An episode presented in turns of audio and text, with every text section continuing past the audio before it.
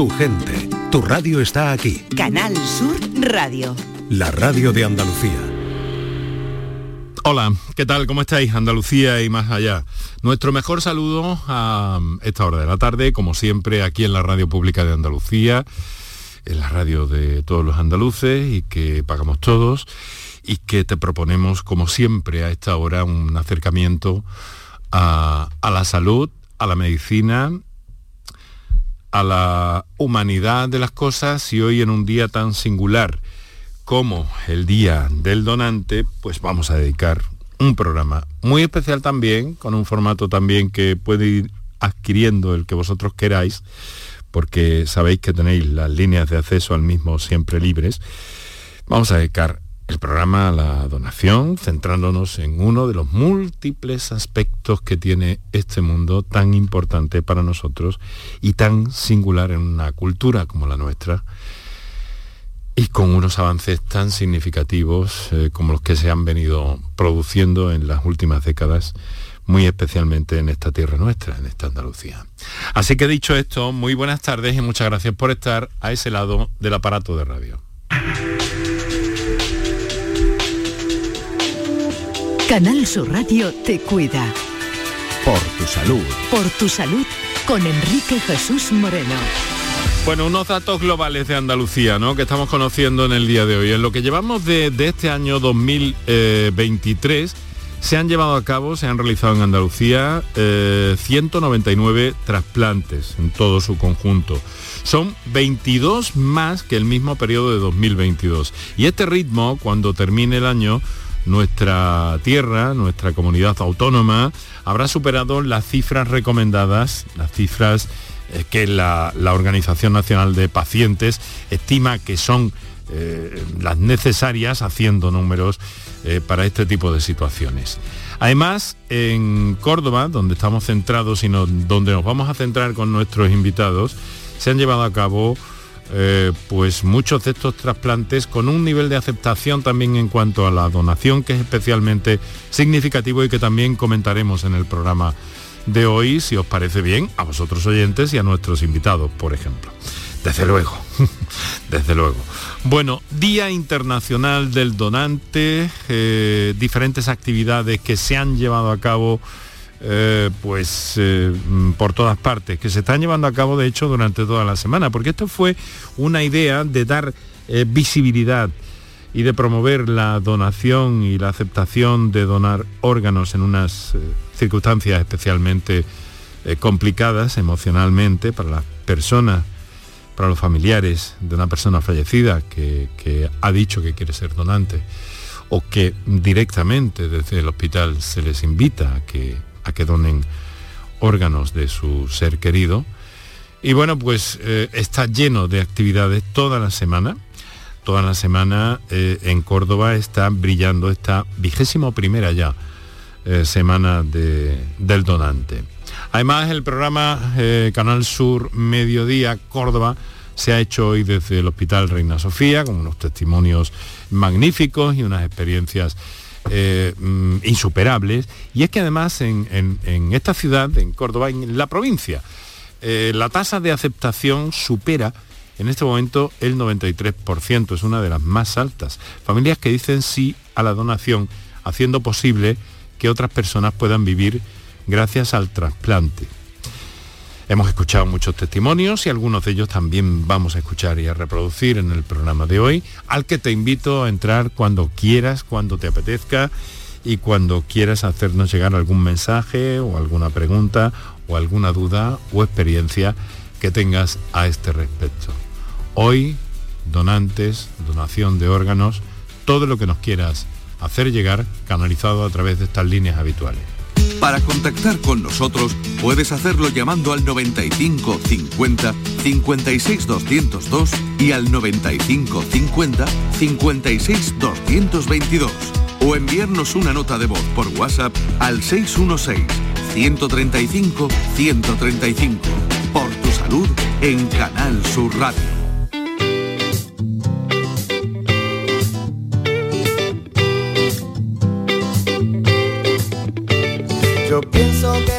Cosas que hoy hagamos serán de utilidad el día menos esperado.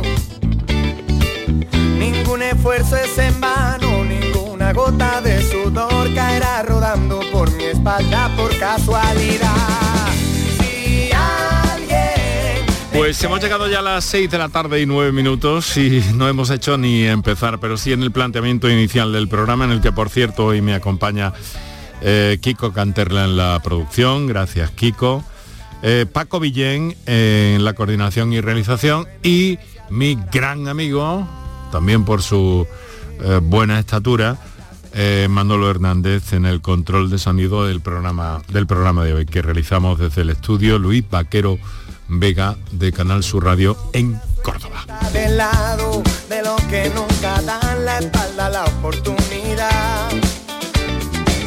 Puede que no lo hayas notado, pero si te fijas hoy el día para. Vamos a enfocar un poco el asunto, al menos inicialmente, y luego ya todas las derivaciones que haya que, que tomar las vamos a tener aquí, eh, con tres invitados muy especiales que nos acompañan en esta mesa y a los que quiero saludar inmediatamente, que ya me he retrasado quizá un poco.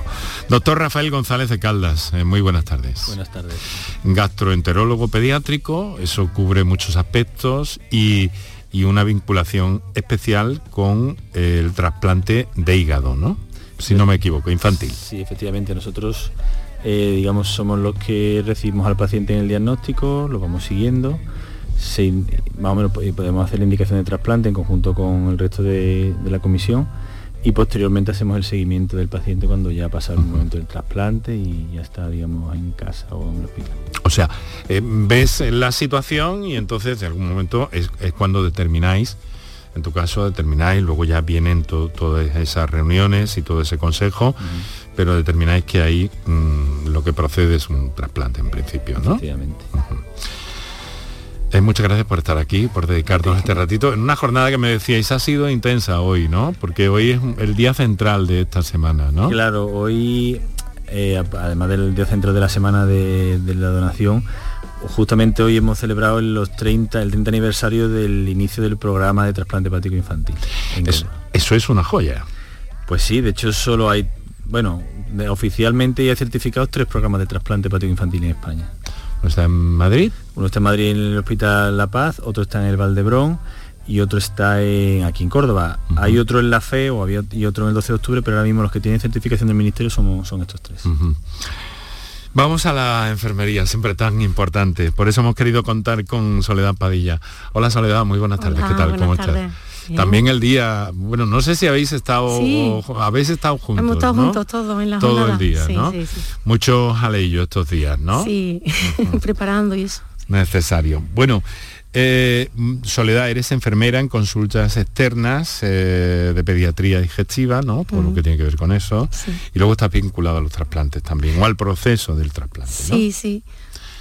¿Cuál, Eh, cuál es tu tarea ahí? Pues la tarea de la enfermera es justo antes de empezar el trasplante, antes incluso de que el paciente sepa que se va a trasplantar, cuando los médicos van a decidir esto, nosotros em- estamos en la sombra, ¿eh? No- nadie lo sabe, pero estamos recabando datos porque se está realizando un estudio. Cuando el paciente es diagnosticado y ya saben los padres del niño o niña que se va a trasplantar, pues les dan la noticia. Ellos son los que le dan la noticia. Y nosotras pues estamos ahí en la sombra un poco recabando datos, ayudando al estudio. Después, durante el trasplante, pues pasamos a un segundo plano, porque mm, el paciente lo trasplantan y está en la UCI con los cuidados especializados de, pues, que se dan allí en, el post-trasplante inmediato, que son tan importantes. Y nosotras pues le damos muchísimo apoyo a la familia. Y luego empieza pues la labor educadora, cuando el paciente pasa planta. Y pues imagínate, hay que enseñarle un montón de cosas de la medicación, del día a día en casa, etcétera. Hablamos de pacientes y claro, te haces una Mm, idea de un paciente niños, adulto, son pero estamos hablando de pacientes pediátricos. Claro, imagínate, la pediatría abarca desde, desde que tiene un mesecito, que ya no era un neonato, incluso neonatos también se estudian porque tienen problemas hepáticos al nacer, algunos. Y cuando mm, ya se decide que se va a trasplantar, imagínate la, la edad pediátrica hasta los 14 años. O sea que en enfermería estáis atendiendo eh, aspectos eh, técnicos, estadísticos, numéricos también, por ese trabajo que se hace, necesario de documentación, pero también un contacto y, unos aspectos muy, o sea, muy emocionales también, ¿no? Con el propio paciente, con la familia. Sí, bueno, eh, hay una labor, pues, como te diría, de recabación de datos, de administrativo, una vez que, por ejemplo, pues empiezan a hacérsele pruebas, nosotros acompañamos mucho a los padres y al, niño o niña, y, luego pues el, apoyo emocional durante la estancia en UCI, porque ahí es verdad que nosotros mm, asistencialmente, a quien está cuidando físicamente del paciente son otros profesionales. Doctor González Caldas, eh, una cosa, el el, tema del trasplante hepático infantil es especialmente singular, fue un hito también. Esta mañana eh, hemos escuchado testimonios de colegas suyos implicados en aquellos momentos muy interesantes, pero que ha sido también eh, eh, muy que ha evolucionado muchísimo en este tiempo, a pesar de todo, ¿no? 30 años, que ha habido novedades, ha habido cirugías poco invasivas, mínimamente invasivas, notes, en fin, todo este tipo de cosas. Un proceso eh, serio, importante, un cambio notable en ese proceso. Sí, efectivamente, vamos, lo que es, como se ha comentado en la sesión, en las sesiones de hoy, todo ha ido a la búsqueda de mejorar las posibilidades de donación, mejorar, minimizar los riesgos de la cirugía y favorecer todo lo que es la, la recuperación y el mejor eh, funcionamiento de los órganos y del paciente. Doctor, ¿qué es, el, ¿qué es el hígado? ¿El hígado qué es? Bueno, el hígado, cada uno tendrá su, su opinión, su forma de describirlo. Para mí es como un, siempre digo que es como una especie de laboratorio o el, el que se encarga un poco de almacenar, organizar y depurar, básicamente sobre todo eh, em, tóxicos, ¿no? ¿Cómo? Él se encarga, digamos, de almacenar y organizar lo que son nutrientes, básicamente, y luego depurar efectivamente sustancias que son nocivas o tóxicas o que son de, residuos, digamos, de todos los metabolismos de diferentes áreas del, organismo. ¿Y en un niño esto tiene singularidades? En un niño singularidades sí, puede tener las singularidades, por ejemplo, que el hígado en el niño pues tiene una capacidad, por ejemplo, el hígado es uno de los pocos órganos del cuerpo que tiene una capacidad de autorregenerarse, que no lo tienen toda la, zona del cuerpo, todos, los, órganos. Y en el niño pues esa capacidad a lo mejor puede, ser puede estar incluso más potenciado más, o más, ser más importante. Esto es muy interesante, esto que nos dice, eh, porque además eh, da eh, una capacidad, digamos que especial a este órgano a la hora de los trasplantes, ¿no? Cuéntenos esto un poco. Eh, a mí, me, vamos, yo me dedico a esto, pero me gusta mucho el hígado. Siempre digo que de los órganos que se trasplantan es el más agradecido. Por un lado es un órgano, como, como acabo de decir, que, tiene capacidad de regenerarse, y luego es del, único órgano del cuerpo que su flujo, digamos, de oxígeno le llega por una, digamos, eh, sangre arterial y sangre venosa. La vena aporta, aporta el 50%, que es venosa, y sin embargo la arteria, pues el otro 50%. eso, eso quiere decir que está en la ida y vuelta. se puede decir de así. Forma rápida. Sí, es un órgano que es muy resiliente, como nos gustará mucho decir, es muy resistente, como digo, ya es capaz de regenerarse, y entonces es un órgano, digo, que, es capaz de resistir mucho. Claro, nos ha llamado la atención sobre esto, es un órgano capaz de, regenerarse, ¿no? Mm. Esto es muy interesante, esto, para que nuestros oyentes lo entiendan. Y cuando aquí hablamos de medicina regenerativa me gusta mucho poner siempre el mismo ejemplo, porque es muy gráfico para, para los oyentes, es el rabo de la lagartija. es decir, eh, sí, una, lagartija se queda sin, sin cola y la desarrolla, ¿no? El hígado es un poco esto. Tiene esa potencial hasta un límite, pero sí. Es un órgano que pues, por eso de hecho permite pues trasplantar fragmentos o trasplantar segmentos y de la misma forma que permite eso también permite que a un donante vivo pues se le reseccione un, fragmento, eso por ejemplo. tiene, tiene sus límites como todo, pero sí pero es muy versátil y muy útil para, para, el, para el trasplante, por tanto, ¿no? Porque, mm, eh, mm, quiero decir, hay órganos en abundancia. Mm, por decirlo de alguna forma, tienes eh, más Usted me comprende porque yo lo que pretendo es que mis oyentes entiendan perfecta, nuestros oyentes, perdón, entiendan perfectamente todo esto, ¿no? Sí, te, te permite, digamos, eh, tener más fuentes de donación. porque pueden donar personas que han fallecido, eh, pueden donar familiares, por ejemplo, y lo como también se ha presentado hoy, de un mismo, de un único órgano, se pueden a lo mejor trasplantar dos personas, porque puede dar una parte más grande, digamos, al adulto y la parte pequeña al niño. Entonces, esa, esa propiedad, capacidad de propiedad no la tienen otros órganos. Claro, esto les dará mucho trabajo también, ¿no? De alguna pues forma, ¿no? ¿No? Enfermera que me dice que te he visto a sentir con la mirada diciendo, uy, que si me da trabajo, soledad.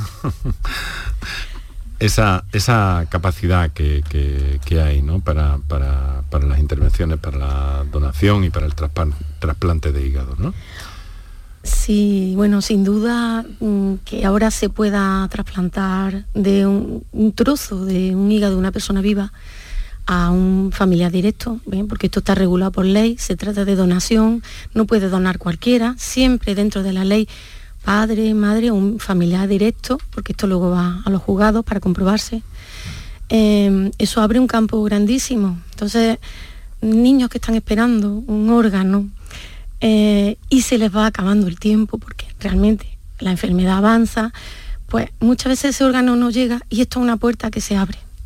¿eh? Entonces, bueno, es maravilloso, ¿no?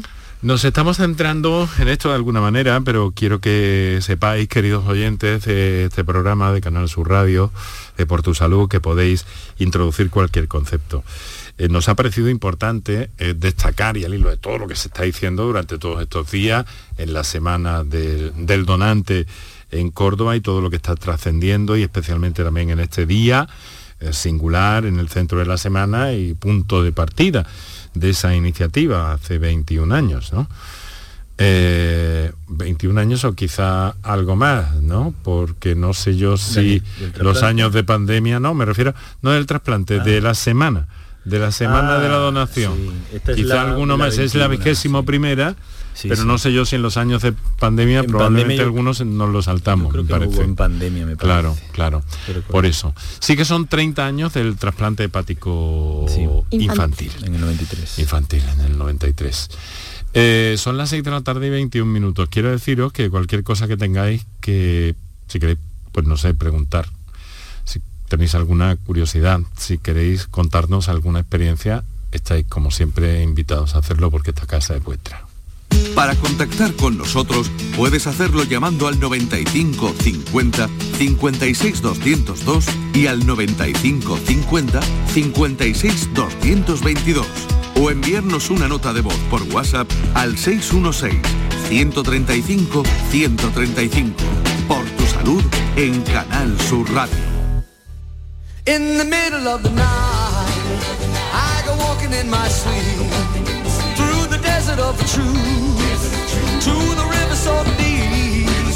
We all end in the ocean. We all start in the streams. We're all carried along by the river of dreams in the middle of the night. In the middle of it, I go walking in the, in the middle of. Son las 6 de la tarde, 22 minutos en este momento. Llevo un día hoy. Complicadillo con la garganta. Bueno, eh, quiero deciros que gracias por estar a ese lado del aparato de radio en el directo de la radio. Eh, a esta hora de la tarde. Gracias por estar eh, también en la redifusión de este programa durante la madrugada. También os tenemos en cuenta y hablamos para vosotros y sabemos que estáis ahí. Y a los que lo hacen a través de la plataforma Canal Sur Más o canalsur.es, donde tienen acceso a todo lo que tiene que ver con esta marca. Pero muy especialmente yo recomiendo, que a mí me gusta mucho la radio, ya no lo voy a decir más veces, o sí, parece que lo digo todos los días últimamente. Pues la aplicación para el teléfono móvil eh, de Canal Sur Radio que permite tener acceso a este y a todos los programas de, esta cadena. Bueno, y Canal Fiesta Radio, de flamencoradio.com, de Ayúdame, de Canal Sur Radio Música, de Radio Andalucía Información, un montón de cosas. Y los podcasts y en fin, todo lo que, todo lo que queráis, eh, solo en el, en el telefonillo. Así que mm, estamos hablando de donación, estamos hablando de trasplantes. Amelia Navarro, hola. Buenas tardes. ¿Cómo estás? Bien, bien. Muchas gracias por, por venirte hoy aquí a este estudio con, con nosotros. De la nada. primera vez que, que venías. ¿Mm? Sí, aquí es la primera vez que vengo. Sí. Bueno, ¿estás bien? ¿Estás cómoda? ¿Necesitas No, estoy- algo que yo pueda aportarte? Nada, perfecta. Muchas gracias. Eh, Tienes dos niños, niño Tengo niña. tres. ¿Tienes tres? Sí, Mm. tengo tres niños, dos niños y una niña. Y los dos mayores nacieron con una enfermedad rara mm, que es hereditaria, eh, se llama síndrome de Alaguille. Y bueno, pues le afectaron, esta enfermedad le afectó al hígado. El hígado en sí funcionaba, pero eh, como había, como ha explicado antes el doctor González de Caldas, eh, no eliminaba estas toxinas, se le acumulaban en la piel y eso pues le creaba un prurito, un picor bastante importante que le llegaba, llegaban a lesionarse, se hacían heridas, no dormían eh, y a raíz de eso pues se planteó el trasplante. ¿Y qué edad tenían en ese momento? Eh, pues Pablo se trasplantó con dos años y medio. En un principio eh, yo me propuse para ser la donante de mi hijo Pablo, pero a la semana me, me enteré de que estaba embarazada y pues tuve que, tuvimos que, esa opción la tuvimos que descartar. Entonces entró en lista de, de trasplante eh, y, y María se trasplantó con un año y medio, que fui yo la donante de ella. Qué historia, ¿no? Sí, un poco de todo, sí. Qué años, ¿no? Sí, difíciles, difíciles. Además muy seguidos, fueron dos trasplantes muy seguidos, sí. ¿Cómo están? Pues están fenomenal, gracias a Dios, porque han estado en unas Están dando manos batalla, y están ¿no? en, en unas manos maravillosas, sí, sí, dando guerra, dando, guerra. ¿no? Dando sí. batalla, ¿no? Vaya, vaya. Bueno. ¿Y, y ellos qué saben de todo esto? El, el- el mayor es el niño, ¿no? Sí, Pablo es el mayor. Sí. Pablo será un poco más, estará un poco más enterado de todo lo que ha pasado y todo eso. Sí, ¿no? nosotros siempre hemos, hemos querido que ellos sean conscientes de, de lo que han pasado, ¿verdad? Que, que la enfermedad le, le ha hecho también madurar en- en- más rápido que cualquier otro niño porque Mm. han pasado mucho. Pero nosotros siempre hemos querido que ellos sean conscientes de que, bueno, ellos tienen una enfermedad. Pablo eh, fue, mm, a él le dieron un trocito de hígado, fue un split, de un donante cadáver, y, y yo a él l- le decimos pues que gracias a otra persona a él le ha cambiado la vida. Y nosotros no sabemos quién es esa persona por, por la porque bueno, no hay una confidencialidad, pero que sea consciente de que gracias a esa persona le ha podido cambiar la vida. ¿Y su vida eh, escolar y todo eso, cómo la llevan ahora? ¿Qué- Pues ellos hacen vida normal. Es verdad que cuando hay virus, cuando hay algún tipo así de, pues, bueno, eh, sobre todo pues que veamos que eh, intentamos resguardarlo en casa pa- para evitar pues que ellos, porque ellos están inmunodeprimidos. Entonces es verdad pues que ellos, pues sus defensas no son las de un niño que no está trasplantado.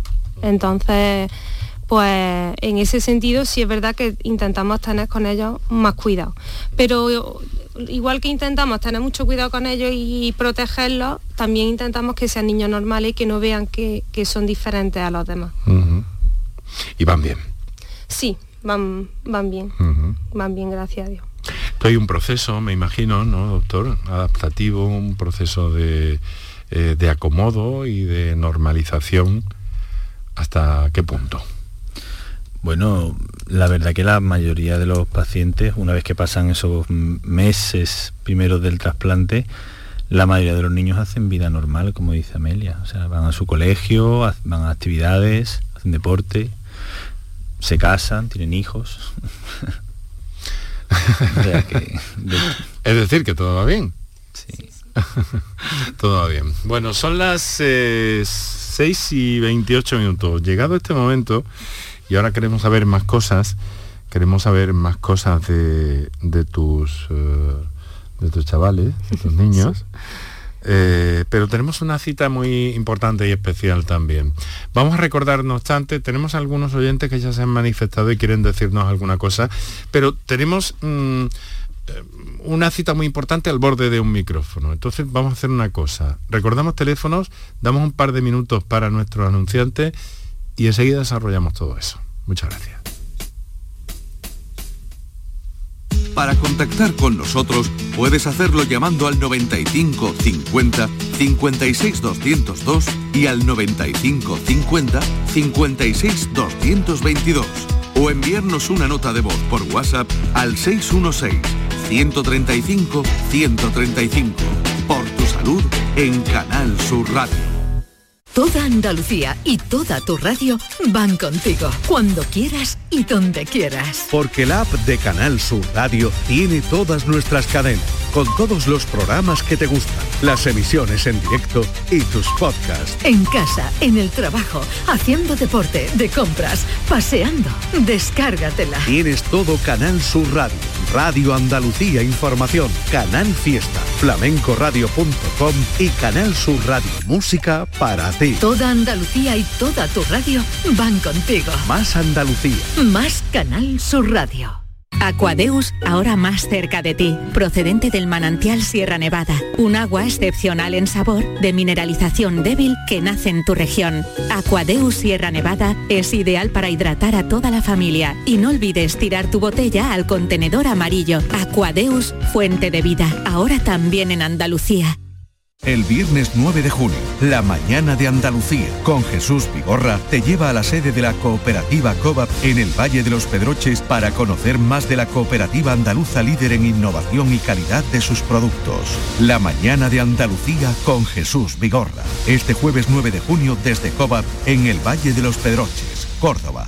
Vete a dormir con una sonrisa, con el show del comandante Lara. El humor más travieso, los invitados más divertidos, las mejores versiones musicales de Calambre. El show del comandante Lara. Los domingos en la medianoche en Canal Sur Radio. Más Andalucía, más Canal Sur Radio. Enrique Jesús Moreno, por tu salud, en Canal Sur Radio. Para contactar con nosotros puedes hacerlo llamando al 95 50 56 202 y al 95 50 56 222 o enviarnos una nota de voz por WhatsApp al 616 135 135. Por tu salud en Canal Sur Radio.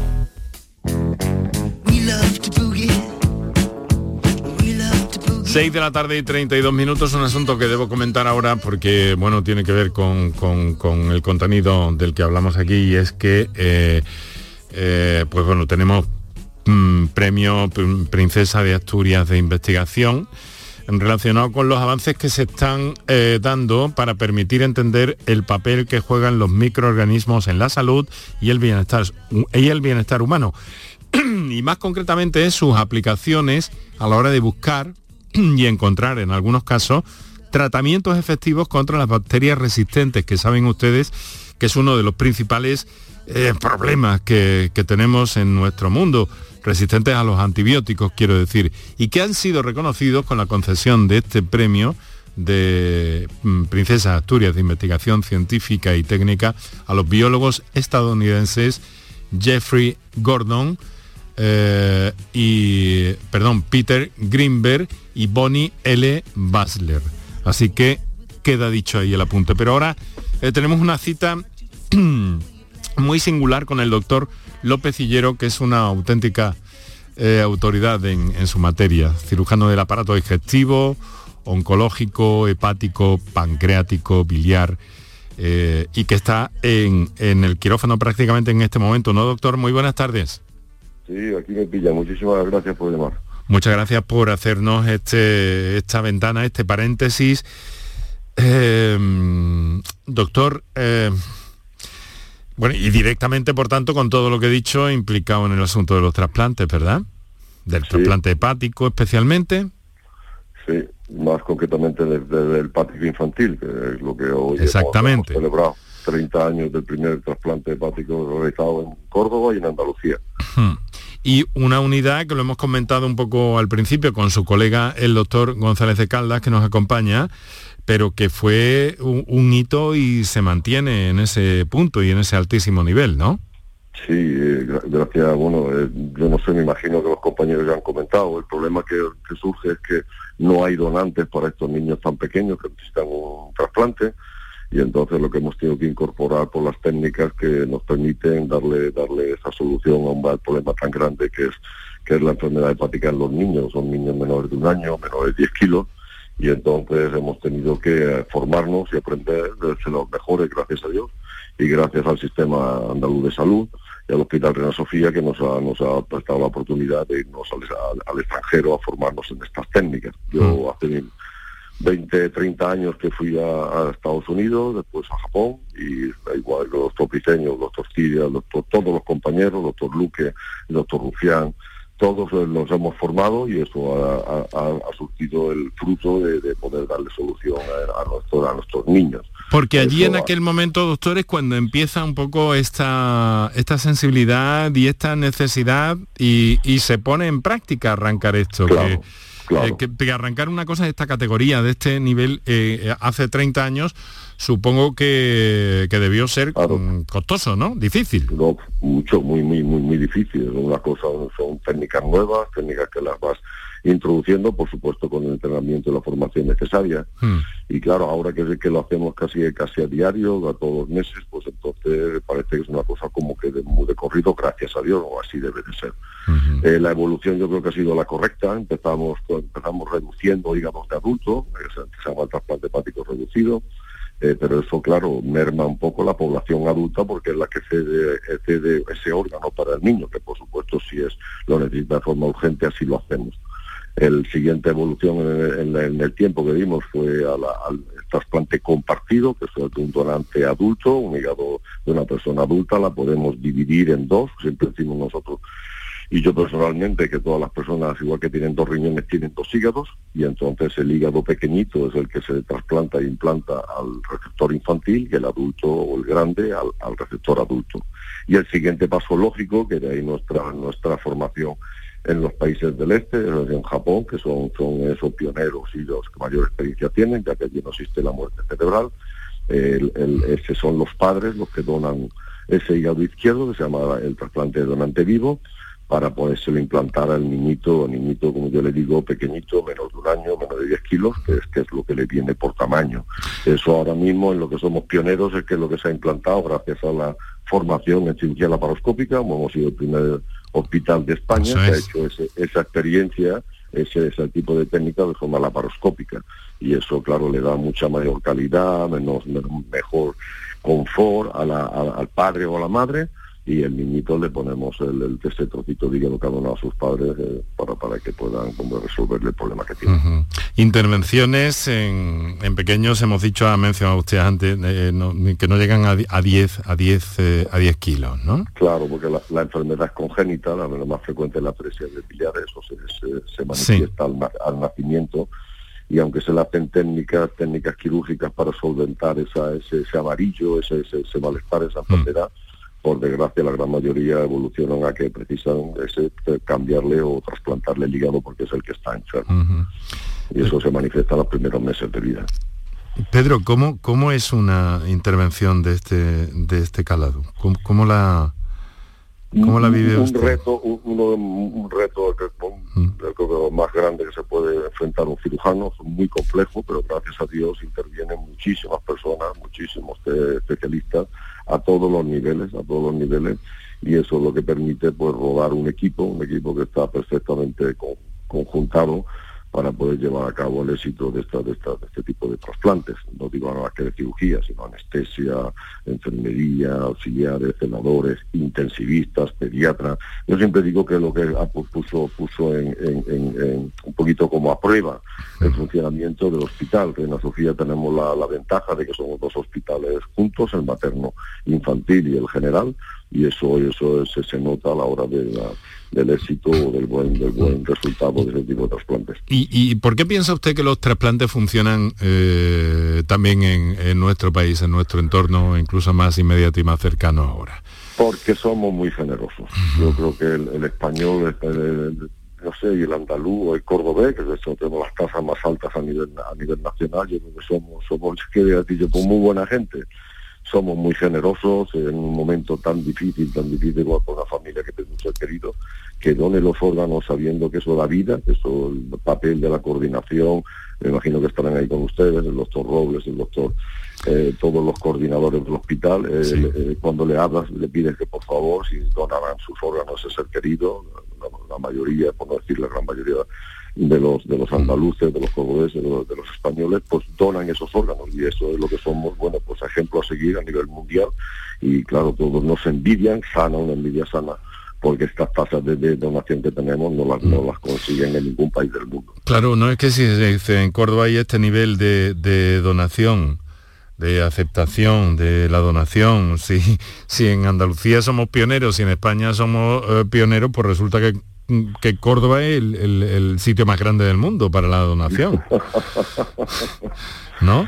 Bueno, nosotros queremos, ponemos, aportamos nuestro granito de arena. Eh, la verdad que el, Hospital de la Sociedad de Córdoba en ese sentido es un hospital que, bueno, que como decimos, el espíritu del, del Hospital Reina Sofía de Córdoba, que nos han transmitido nuestros maestros, nuestros profesores, los que nos han precedido. Yo, bueno, quizás ya por la edad que tengo, me puedo me incorporé muy pronto, hace treinta y tantos años que llevo trasplantando, pero bueno, la, alegría es que todo el resto de los profesionales que se han ido que se han ido incorporando pues, se han embellido de ese espíritu, de esa dedicación, de esa entrega, de ese entusiasmo y yo creo que por eso siguen, siguen seguimos haciendo cada día un reto más y, e, innovaciones que incorporamos, por supuesto, para la mejor asistencia de nuestros, pacientes. Y tengo entendido que tienen ustedes una red de comunicación, de interacción, de eh, de todo esto que, es muy importante también, me han dicho. Claro, claro, claro, eso es así. Eh, eh, yo vamos, aprovecho siempre estas ocasiones para dar gracias al resto de los equipos de trasplante andaluces porque fuimos pioneros también en, España en la forma de, llegar a un acuerdo, porque como decía antes, los, órganos de un adulto eh, eh, los, los, pedimos en caso de tener, de tener receptores infantiles pediátricos en un estado grave, en un estado de una necesidad de urgente, y siempre hemos contado con su colaboración, un buen entendimiento, y eso es lo que ha hecho que el mismo modelo este del trasplante compartido que se instauró aquí en Andalucía, pues bueno, ya sea, ya, ya es, a nivel nacional, ¿no? Visto resultados que tuvimos aquí, pues lo han incorporado a nivel nacional el resto de las, comunidades. O sea, funciona esto también, que, si España em, eh, funcionara igual que funcionan ustedes en los trasplantes, otro gallo cantaría. yo, yo, yo me, conformo con decir, con decir que, bueno, no, la, verdad que hombre, también es cierto que, que, que que son eh, se necesita también mucho apoyo por parte de la administración porque claro este, este, este, mundo de los trasplantes es de una dedicación tan tan tan intensa que, que un relevo y por, desgracia pues muchas veces es muy, muy muy difícil muy difícil conseguir que cirujanos jóvenes se incorporen porque bueno pues no tienen no tienen los requisitos que ahora mismo se reúne para conseguir una plaza en un hospital, ¿no? porque que vaya dedicado a los trasplantes, por desgracia, pues no, una formación no, no cuenta en un currículum de, un cirujano, o de un pediatra, o de un, intensivista, ¿no? Cuenta que es un cirujano que hace intervenciones. No lo sé, yo creo que debería de cambiar un poco y en eso la administración tendría que tener un poco concienciarse de que, de que eh, eh, potencia y ayuda a la incorporación de nuevos profesionales o todos no somos eternos por desgracia, ¿no? Hoy hemos podido estar y partir, compartir la mañana con el profesor Pera, pero siempre decimos que es que es incombustible. No, a los 88 años, todavía 87, perdón, nos sigue, nos sigue eh, deleitando con toda su sapiencia y sus conocimientos. Pero los que vienen detrás, que vienen empujando con ganas de incorporarse, como la administración no ponga esos medios de que él dispone para que para su incorporación, pues los perderemos, ¿no? Se irán a, otros hospitales. Eh, es muy inquietante esto que me dice, doctor. Sí, bueno, eso ya el doctor Diseño esta mañana lo ha puesto, mm. Lo no sé, una pequeña nota, porque eso él es el presidente ahora mismo de nuestra sociedad, de Española de trasplante hepático, y es que eso no es algo aquí en Córdoba o en Andalucía, sino a nivel de España, es un mm. eso los equipos de trasplante se van haciendo mayores y el relevo por desgracia que lo hay porque hay gente con entusiasmo, con ganas de trabajar, con formación, pero claro a la hora de, de sacar plazas determinadas para esos puestos, pues no hay forma como de, no, no hay perfiles que se puedan incorporar, ¿no? yo no lo sé. Me imagino que en otros campos de la cirugía de la medicina ocurrirá lo mismo. Pero sí, la, verdad es que nos llegan de todos lados, pero claro, esto, esto que nos dice en el ámbito de los trasplantes nos deja especialmente eh, chocados un poco, ¿no? Sí, no, claro, porque estamos hablando de la mejor organización de un modelo de trasplantes que además se, se, calca en, todo el mundo, en todo el planeta, y que ahora resulta que nos vamos a venir a menos. Esto, esto Dios quiera que no, ¿no? Yo creo que el esfuerzo que está haciendo y esta mañana nuestra directora gerente así lo ha manifestado, de poner hombre que es consciente de lo que ocurre y bueno, pues pondrá todo por su parte para poder eso, eh, no sé, hacer lo, que haya que hacer desde el punto de vista administrativo para que se pueda cubrir o dar el relevo a esta, estas plazas y esto, este, este personal súper super cualificado para realizar este tipo de, de trabajo, ¿no? Bueno, doctor, no sé si me estoy pasando con el tiempo, eh, no sé si me estoy, no, sé si me extralimito tampoco al preguntarle que está en una circunstancia muy especial y muy específica tampoco, ¿no? No, no, no, no, dígame, dígame. en, qué circunstancia está, doctor? Bueno, ya, ya teniendo usted, ya, ya, ya terminado, estaba pendiente nada más que de para ah, hablar con ustedes. Vale, y ahora descansar un poco, ¿no? sí. Sí. Sí, bueno, hace que nos llamen para hacer un trasplante. Eh, ahí quería yo llegar, ahí quería yo llegar, ¿no? Sí, sí, hay que estar siempre descansado y intentar descansar en cualquier momento del día, del día porque claro, como esto surge, ya lo habrán comentado, surge en cualquier momento un donante, gracias a Dios, como decíamos, y hay que poner en marcha todo, todo el sistema.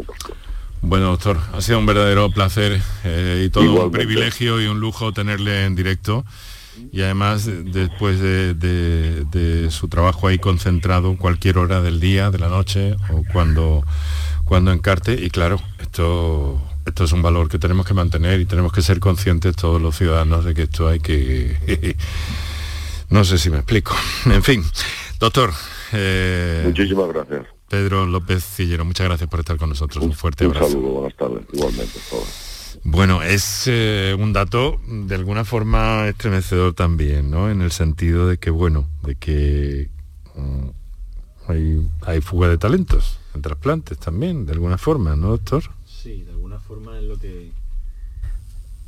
Ahora, de alguna forma es lo que comentaba él, ¿no? Que es verdad que muchas veces se forma gente, pero tampoco se les da lo mejor cabida o no, o no se les puede dar. Por mm. eso muchas veces ese llamamiento a la administración de que facilite la, formación y el refuerzo de los equipos. Mm. Porque esto, como también se ha comentado hoy, es una cosa que se debe ir haciendo a, largo plazo, no de repente. Progresivamente. Claro, pues requiere mucha formación. Mm, te veo preocupada por ese tema, porque además cuando lo ha sacado el doctor eh, Pedro López, he visto, he visto, he visto a Soledad decir, claro, es que ¿qué está pasando aquí? ¿Por qué, ha reaccionado Hombre, pues es que todo el mundo en el hospital y en, bueno, y en el mundo entero lo mm. conoce. Es una verdadera eminencia. Claro. Entonces piensa que esas manos tenemos el privilegio de tenerlas aquí y todo el equipo, ¿eh? porque no es solo él, es un gran equipo que operan juntos, realizan los trasplantes y bueno, pues llega un momento en que se haga mayor y tenga que operar más gente. Tiene buena voz para la radio, ¿eh? Ah, sí. ¿No? Ah, sí, él, sí, digo sí, que, sí. me ha sonado que, estabas hablando de él. Sí, sí, sí, sí, la ¿Eh? tiene, la tiene. Sí, sí. Eh, ¿Qué sabes de, del doctor que trasplantó a tus niños? Pues eh, a los dos, tanto a María como a Pablo, fue creo que prácticamente el mismo equipo, o sea que fue López Sillero y mm, el doctor Briseño y Rubén Ciria. Eh, nada, yo personalmente, verdad que los pude conocer cuando fui yo donante de, mi hija, los pude conocer en persona. Eh, decir que, pues nada, que tienen un trato muy humano con, los padres de, los niños que, necesitan este tipo de, de cirugía. Y yo me acuerdo que ellos me decían, Amelia, si, si la niña, si cuando te estamos a ti interviniendo hay algún fallo o tu cuerpo no soporta la operación, cerramos y lo primero es tu vida y ya averiguaremos algo para tu hija. Yo le decía, ni se te ocurra, que yo estoy anestesia y dormía, a mí ya me quita lo que me tengas que quitar. o sea, que ella siempre también preocupado no solo por los niños, sino por por los padres o los familiares que damos el paso para poder donar, eh, en este caso, pues, un trozo de hígado. Claro, es que no es un trago fácil para, para el donante también, ¿no, doctor? Independientemente de la consanguineidad y la relación, pues ya ves, madre-hijo, o madre-hija en este caso, ¿no? Claro, y además, eh, madre de un niño enfermo. que yo me parece muy valiente o heroico los casos como el de Amelia, que tienes un hijo enfermo, que ya estás bastante en, tensión, preocupado por tu hijo y encima te planteas el hacer ese paso que también pues, supone un riesgo para ti, tienes otros hijos. En fin, yo creo que son momentos muy de mucha intensidad emocional. Y son capaces de, sobrellevarlo y, aquí la tenemos. Eh, em, ¿No te costó tomar una...? Uy, nada, nada. pero, es que desde, pero es que desde fuera se ve como que, claro, es su hijo, tal. Pero bueno, pero vamos a ver, esto tiene pellizco también. Sí, claro. A ver, eh, yo, yo ya cuando mi hijo Pablo se fue a trasplantar, yo ya decidí, porque mi marido no podía ser donante.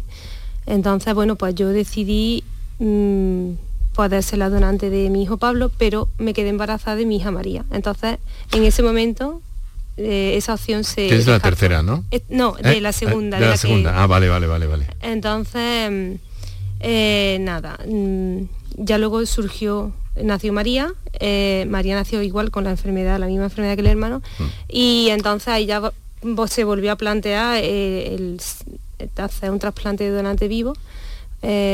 y, a mí la verdad es que no me costó para nada, no porque sea su madre, si hubiese sido a lo mejor un sobrino o algún familiar cercano, yo creo que lo hubiese hecho igualmente a mí todo el proceso este me llamó mucho la atención porque no sabía yo que, para yo poder llegar a un trozo de hígado a mi hija era pasar por un juzgado, como por que el juez lo autorice, eh, por un tribunal médico, que me hagan preguntas para ver si yo voy coartada o no a esta donación. O sea que es mucho más allá que solamente la voluntad de decir sí, aparte de las pruebas médicas, obviamente, y de entonces, pues a mí, desde luego, no, me costó. Lo primero, como yo le decía a los, cirujanos, era a mi hija. Y, si a mí me pasaba un quirófano, yo no me iba a enterar, así que lo importante era que ella estuviese bien. Es que nos deja sin, sin palabras, porque digo que desde fuera se ve y se ve así como en un como en un marco, como en un cuadro estático, ¿no? Claro, su hijo, su hija, claro, su hijo, su hija, pero, pero también hay cosas que van por ahí por dentro. ¿Ha cambiado tu vida esto a nivel interior tuyo de alguna manera también? ¿Qué dirías en este sentido? A ver, cuando te toca una realidad como esta, te hace tomar la vida en peso. Porque muchas veces nos preocupamos por cosas que no tienen importancia o que no tienen... Y realmente cuando estás en una situación así, dice que ver por lo que por las tonterías y, las cosas tan importantes que pues que realmente tú vives en un hospital, ves a niños enfermos, padres sufriendo em, y sí te cambia, te hace madurar, te hace ver la vida de otra perspectiva. Yo soy creyente y a mí también pues esto me ha ayudado mucho. El, poder tener esta fe y agarrarme y, y me he sentido sostenida. Obviamente el equipo que tenemos detrás de médicos, yo sé que Dios le ha dado un don a ellos para poder hacer esto que hacen, que es un milagro. Y, y pues sí, te cambia la vida, la manera de ver las cosas. Muchas gracias, Amelia, por, tu, por, tu, por tus palabras eh, que, tanto y tan bien nos hace llegar. Ay, no sé por dónde tirar, porque ya es que se me acaba el tiempo y luego no quiero que, me coja el toro y os, deje plantados. Pero quiero al menos que escuchemos, mm, sobre todo, eh, algunas de, las llamadas que hemos tenido, algunas de las notas de voz que hemos recibido, una en concreto eh, em, sobre donantes y donación, que creo que es un poco larga, pero va a ser la única que podamos escuchar esta tarde, ¿no, Kiko? Así que a ver, a ver si podemos, a ver si podemos escucharla. Buenas tardes. Llamo desde un pueblo de Córdoba. Me llamo María y no quería dejar de contactar hoy con, ustedes porque es un día bastante especial. Em, primero, antes de continuar con lo que quiero decir, quiero decirte, Enrique, que yo por lo menos te voy a echar de menos. Y me encanta tu programa y creo que, que eres un ejemplo de empatía y de comunicador.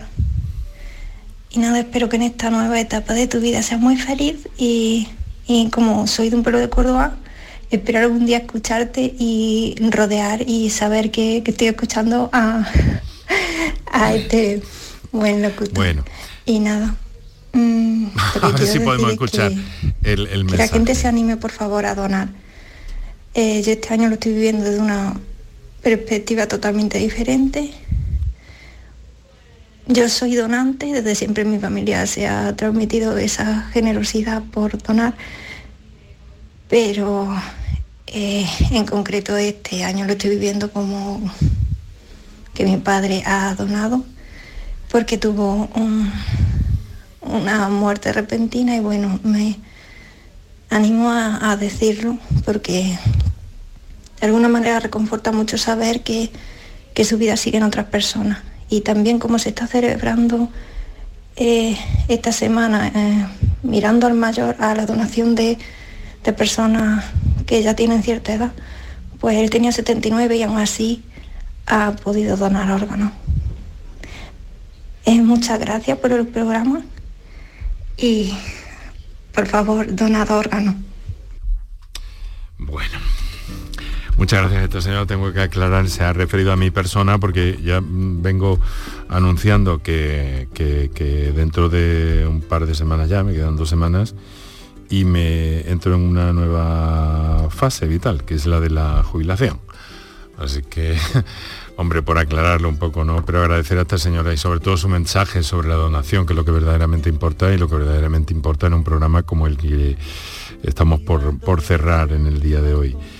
Hay una cosa mm, eh, que, quiero mm, agradecer a, todos los que os quedáis fuera de, estas emociones que sin duda hay en los mensajes que no vamos a poder radiar, que no vamos a poder escuchar hoy, pero que quiero agradeceros que estéis en esa onda, con esa sensibilidad que nos transmite, que aquí lo único que hacemos es transmitir la historia, las sensaciones, las emociones de Amelia, madre de tres niños, dos de ellos trasplantados de hígado. Las emociones, sensaciones, que también las hay, y conocimiento de Soledad Padilla, enfermera, implicada en los trasplantes. Muchas gracias por estar aquí. Gracias por invitarme. Y mm, toda la información, toda la eh, mm, capacidad técnica toda la sensibilidad, desde luego, de doctores como Rafael González de Caldas, a quien quiero agradecer igualmente también que haya estado esta tarde por aquí con, todos los andaluces, que somos los que nos reunimos aquí. Gracias por invitarme hoy. Muchas gracias y suerte. Ya os dejo descansar, que lleváis una jornada hoy complicada. Hemos empezado diciendo eso, con mucha tarea, con mucho trajín. Pero bueno, ya llega el momento del sosiego y nosotros lo dejamos aquí, siempre con eh, mi agradecimiento a Monte Mora de Comunicación del Hospital Universitario Reina Sofía, a Gemma Timón también, eh, por ayudarnos a sacar adelante este programa. Y aquí en la radio, Canterla, Hernández, Villén y que nos habla, Moreno. Y mañana, más.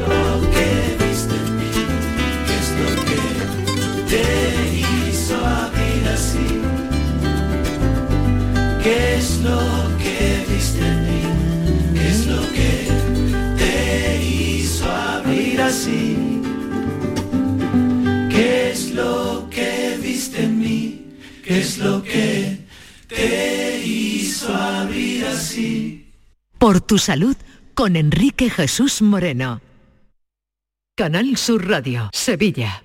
Si necesitas recuperarte de una operación de cadera, rodilla o cualquier otro proceso médico, en Vallesol podemos ayudarte. Contamos con profesionales que te ayudarán a recuperarte más rápido y llevarán un estrecho seguimiento de tu evolución. Y todo ello sin desplazamientos innecesarios y por mucho menos de lo que imaginas. Infórmate en el 924 24 25 o en vallesol.es. Vallesol, la residencia que te mereces. Escucha bien lo que te voy a decir. Alégrate, ya no te vas a arrepentir. Yo te voy a ayudar a que puedas ahorrar. Nuestro petróleo es el sol y no lo pueden apagar. Placas fotovoltaicas Dimarsa. Infórmate en el 955 12 13 12 o en dimarsa.es. Bienvenidos a Sacaba. Mil metros de electrodomésticos con primeras marcas. Grupos Whirlpool, Bosch y Electrolux. Gran oferta en lavadoras. Lavadora Indesit de 6 kilos desde 199 euros. Y lavadora Whirlpool de 8 kilos desde 299 euros. Y solo hasta fin de existencia. Solo tú y Sacaba. Tu tienda de electrodomésticos en el Polígono Store en calle nivel 23. Sacaba. Una plaza mil músicas icónicas Sevilla Fest. Vanessa Martín, Lola Índigo, Beret, Anastasia, Bizarrap, Solomon, Pablo López, La Fiesta Bres, Bomba Estéreo, Julieta Vanegas, Los Chichos, Nancy Rubias, Fangoria o Laura Pausini. Te esperan este verano en la Plaza de España de Sevilla. Del 15 de junio al 22 de julio, vive una experiencia icónica con la mejor música nacional e internacional. Descúbrelo en icónicafest.com.